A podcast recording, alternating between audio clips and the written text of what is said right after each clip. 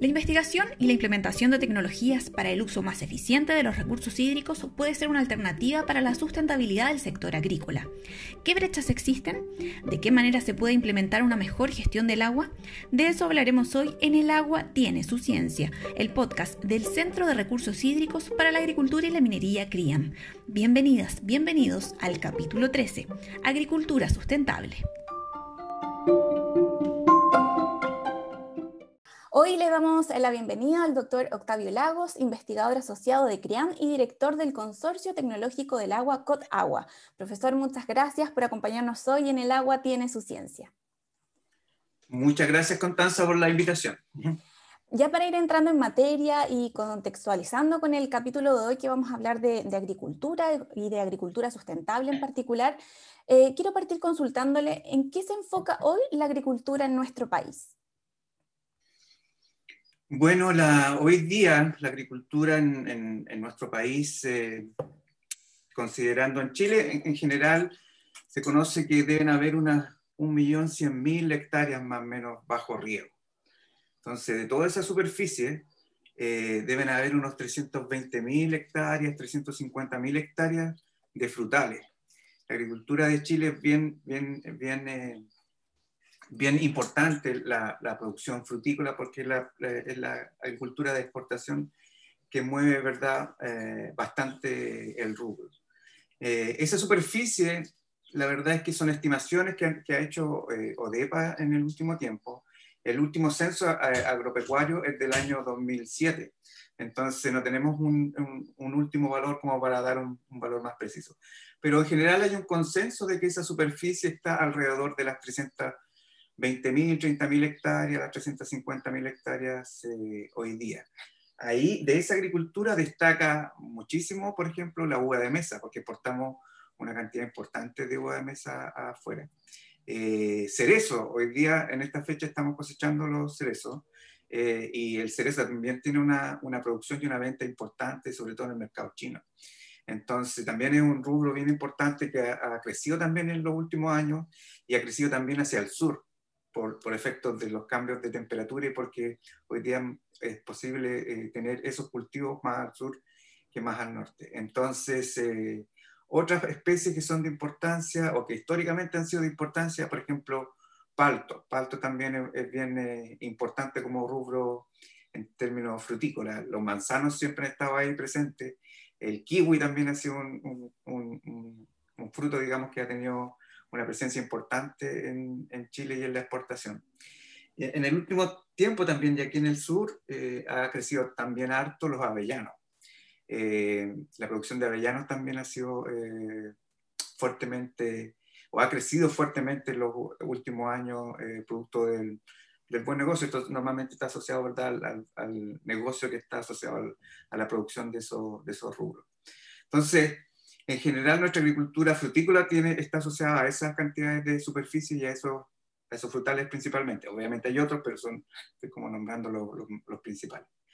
Eh, obviamente otro que es bien importante es la uva vinífera, que es para la producción de vino, que también somos reconocidos a nivel eh, mundial. Y esa superficie tiene que andar del orden de las 150.000 hectáreas, por, por ahí, o casi las 150.000 hectáreas no toda esa superficie se riega, ¿verdad? No todos los vinos eh, o la uva para vino se riega, pero una gran porción sí, porque está asociada a las variedades que eh, producen vinos de calidad, como el Cabernet Sauvignon, que es como uno de los, más importantes, o el Merlot, o el Carmener, que a lo mejor a, mucha gente también eh, le gusta.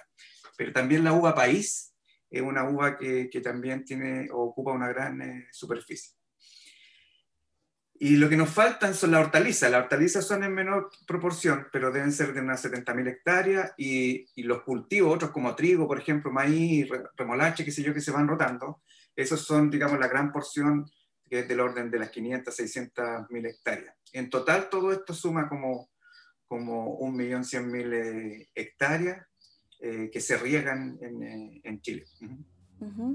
Profesor, y bueno, la agricultura es una, es una, de las industrias en nuestro país y a nivel mundial también que ocupa mayor cantidad de aguas. ¿Qué, eh, ¿Qué, brecha encontramos hoy en cuanto a la gestión de los recursos hídricos a nivel general, pero en particular relacionado con la agricultura?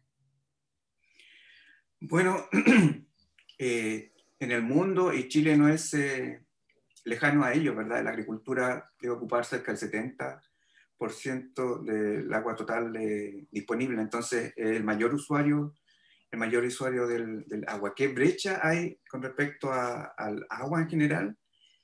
Yo creo que eh, hoy día tenemos, digamos, necesidades de, tener eh, mayor información de las cantidades de agua que hay eh, disponible para poder hacer una mejor gestión integrada del, del, recurso hídrico en términos generales. No solamente en la agricultura, pero como la agricultura es un gran usuario, obviamente también está ahí, ¿verdad? Eh, ¿Qué otras brechas existen? Se requiere mucho eh, eh, tecnologías para la reutilización o la regeneración de agua que ya haya sido utilizada, por ejemplo, en la industria o en las empresas sanitarias.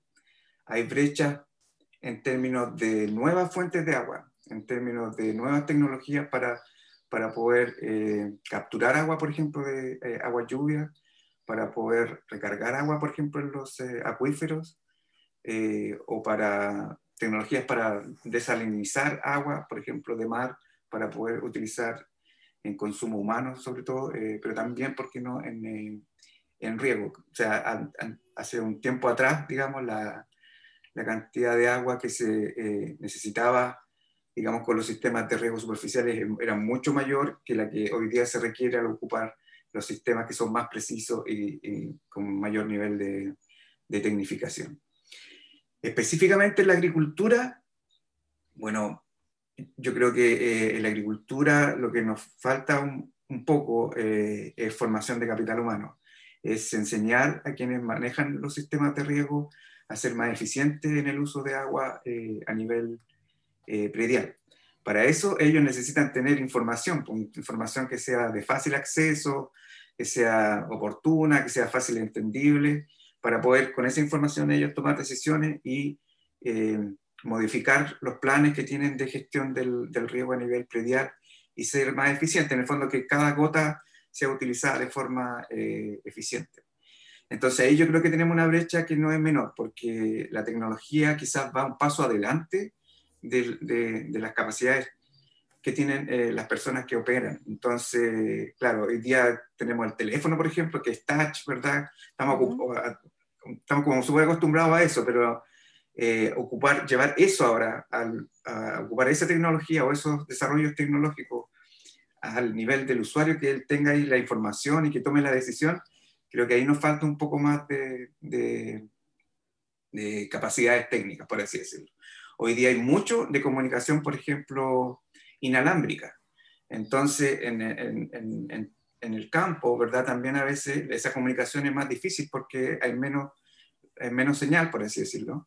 Eh, entonces requiere que también las personas que ocupen esto tengan tecnologías que no fallen, que sean como uh, eh, robustas, por así decirlo. Y si algo falla, que ellos sean capaces de identificar por qué falló, que sé yo, porque, no sé, algo tapó la antena y por eso a lo mejor se está comunicando el sensor o la bomba con mi teléfono, con mi aplicación.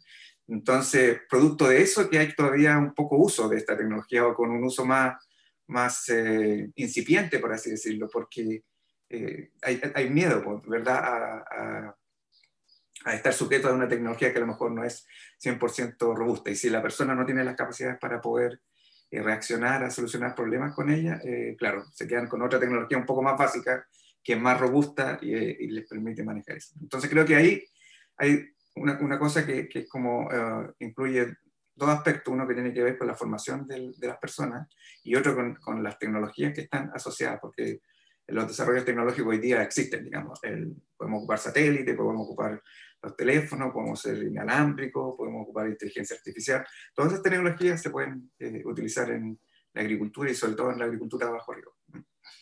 ¿Y de, qué manera estas tecnologías que usted ha mencionado y también esta, esta formación la podríamos implementar para ir mejorando la gestión de los recursos hídricos en, en la agricultura? ¿Cuáles serían los pasos a seguir, digamos?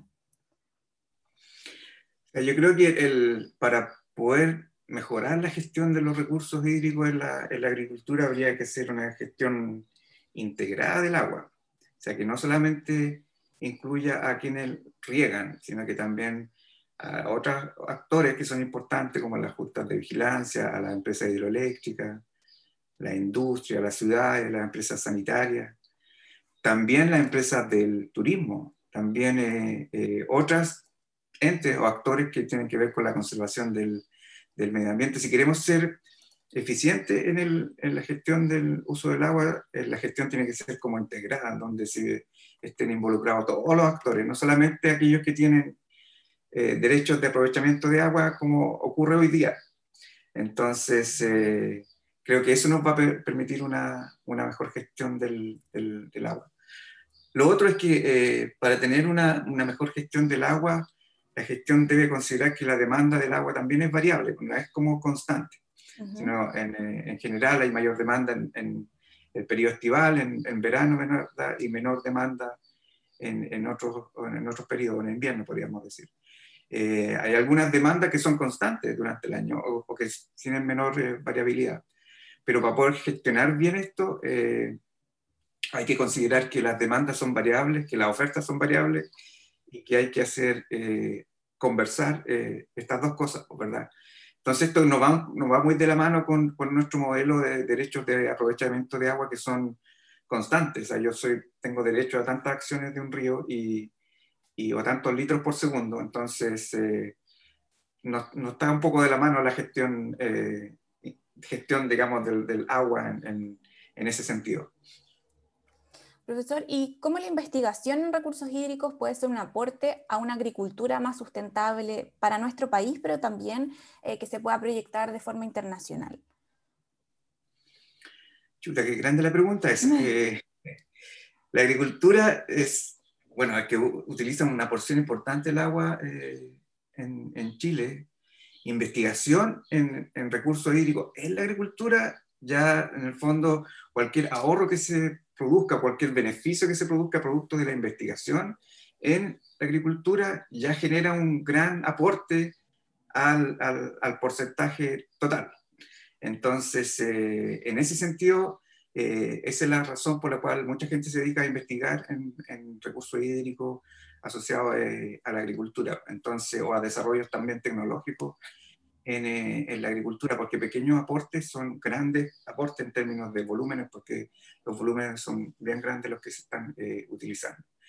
Y sobre todo hoy día que la sustentabilidad es un tema tan, tan importante, porque cada gota cuenta, cada gota cuenta y, y no, no debemos desaprovechar ninguna de esas gotas en el, en el, en el ciclo hidrológico eh, del agua y en el ciclo del agua en, la cuenca.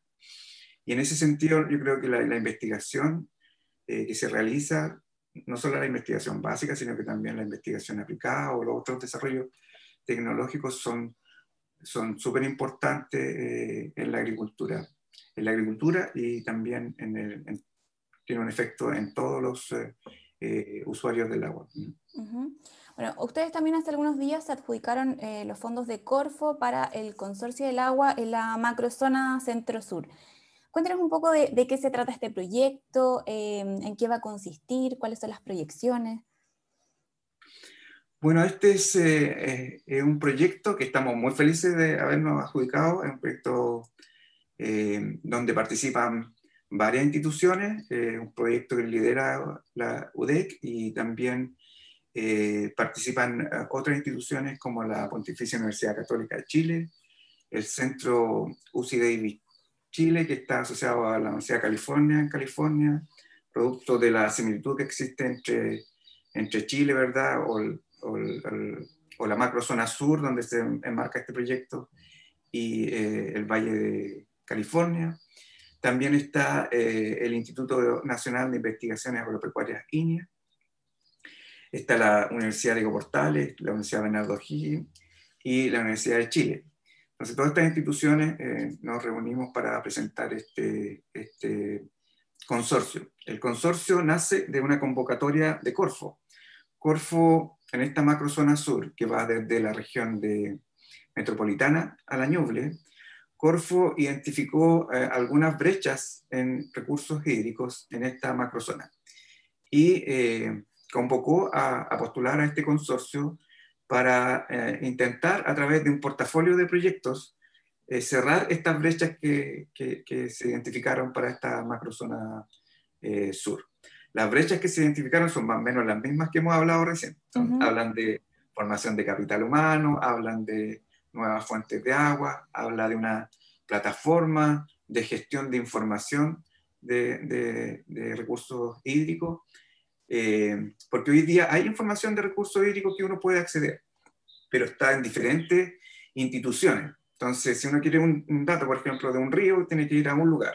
Si uno quiere información, por ejemplo, climática, tiene que ir a otra, a otro sitio, a otra plataforma de INE, por ejemplo.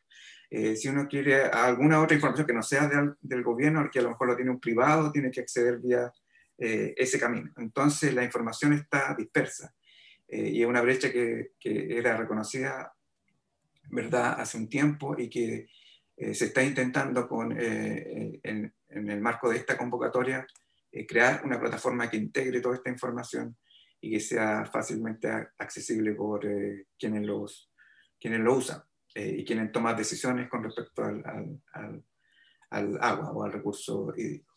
Entonces, es un proyecto que propone un, un portafolio de 14 proyectos, son, son varios, de, de formación de capital humano, en, en, sistemas de agua potable rural, hay proyectos que buscan eh, crear una red de monitoreo, por ejemplo, de aguas subterráneas o de aguas superficiales.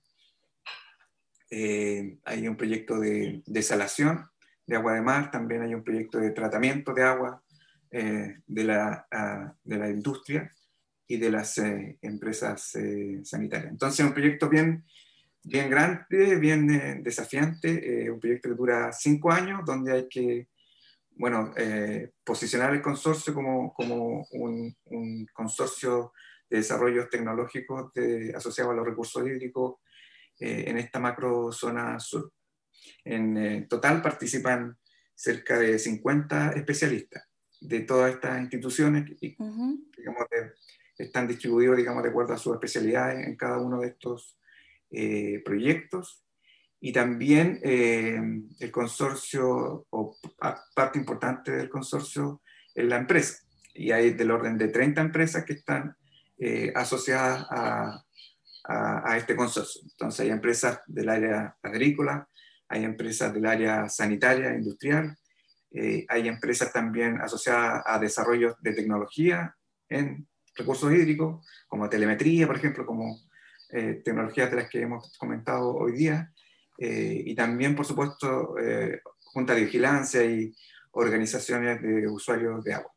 Entonces, estas instituciones y esta empresa, a través de un portafolio de proyectos, lo que busca es tratar de cerrar o de disminuir las brechas que fueron identificadas por Corfo en esta convocatoria para trabajar durante estos cinco años. Eh, pero no solamente marcaban esos, en, en, esa, en ese proyecto, por así decirlo, sino que también en, en levantar nuevas brechas el levantar nuevas eh, tecnologías, nuevas iniciativas eh, y nuevos socios para que el consorcio sea sustentable eh, en el tiempo.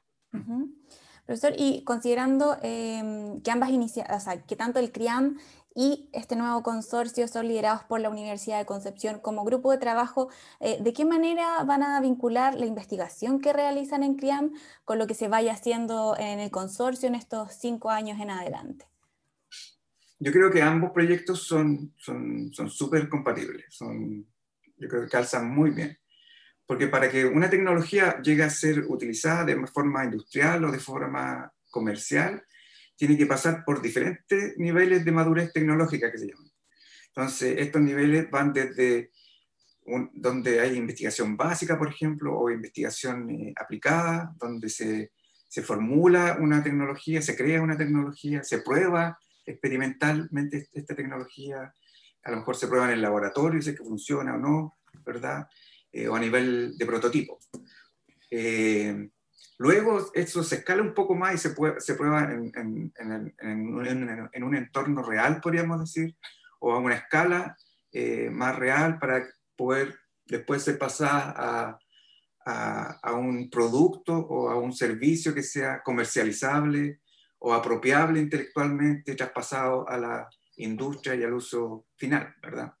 Entonces, este, dentro de este proceso de desarrollo tecnológico o nivel de, madurez tecnológica, yo creo que nosotros en CRIAM desarrollamos actividades con mayor énfasis quizá en las primeras etapas de estos desarrollos, o sea, con un mayor énfasis en la investigación básica, en la investigación aplicada, ¿verdad? en la divulgación científica, por ejemplo, de eso, en formar capital humano para crear conocimiento en, en, este, en, en el consorcio, nos tomamos de eso, ¿verdad? El consorcio no realiza investigación básica.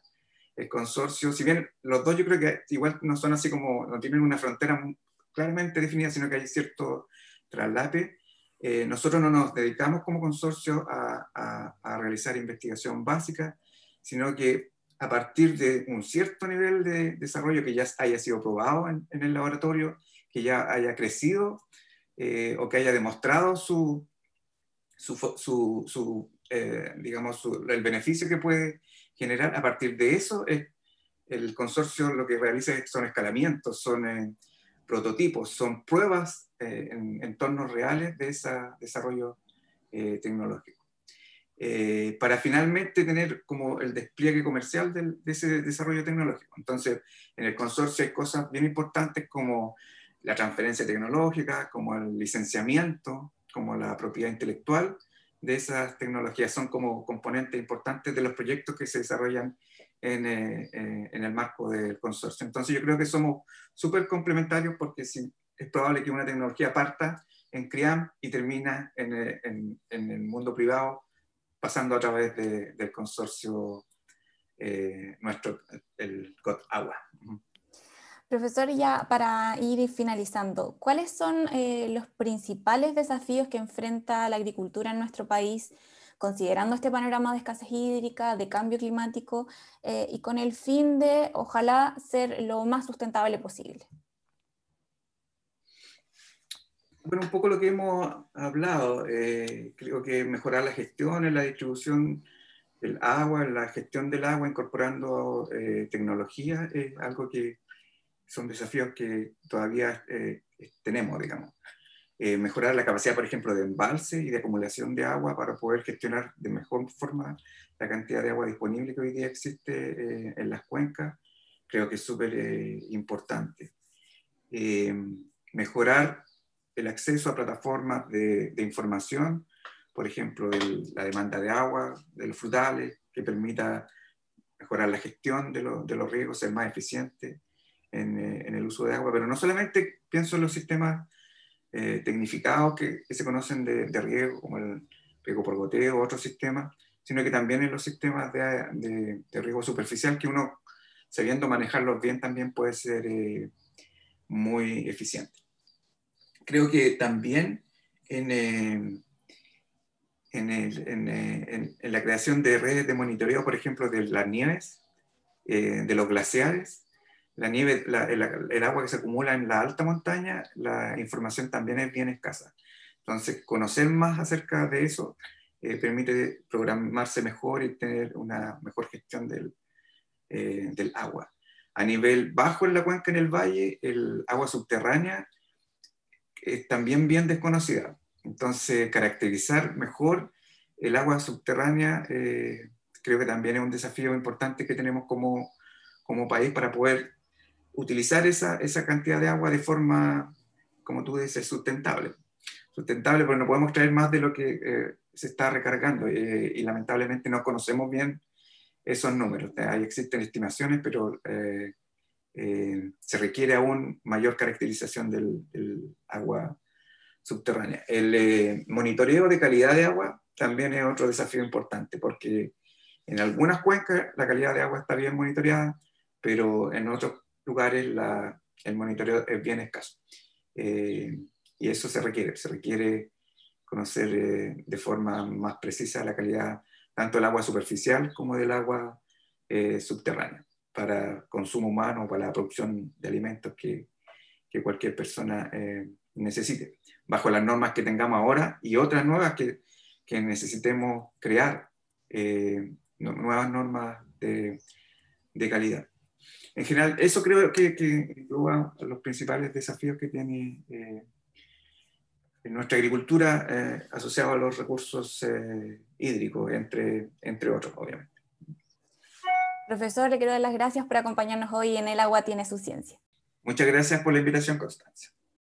Y a ustedes les agradecemos por acompañarnos y les dejamos la invitación a compartir este capítulo. Si quieres saber más sobre el trabajo del centro, síguenos en nuestras redes sociales. Facebook, Twitter, Instagram, YouTube y LinkedIn. Nos encuentras como CRIAM, C-R-H-I-A-M. Y también nos puedes visitar en www.criam.cl. Muchas gracias por escucharnos y hasta el próximo episodio de El agua tiene su ciencia.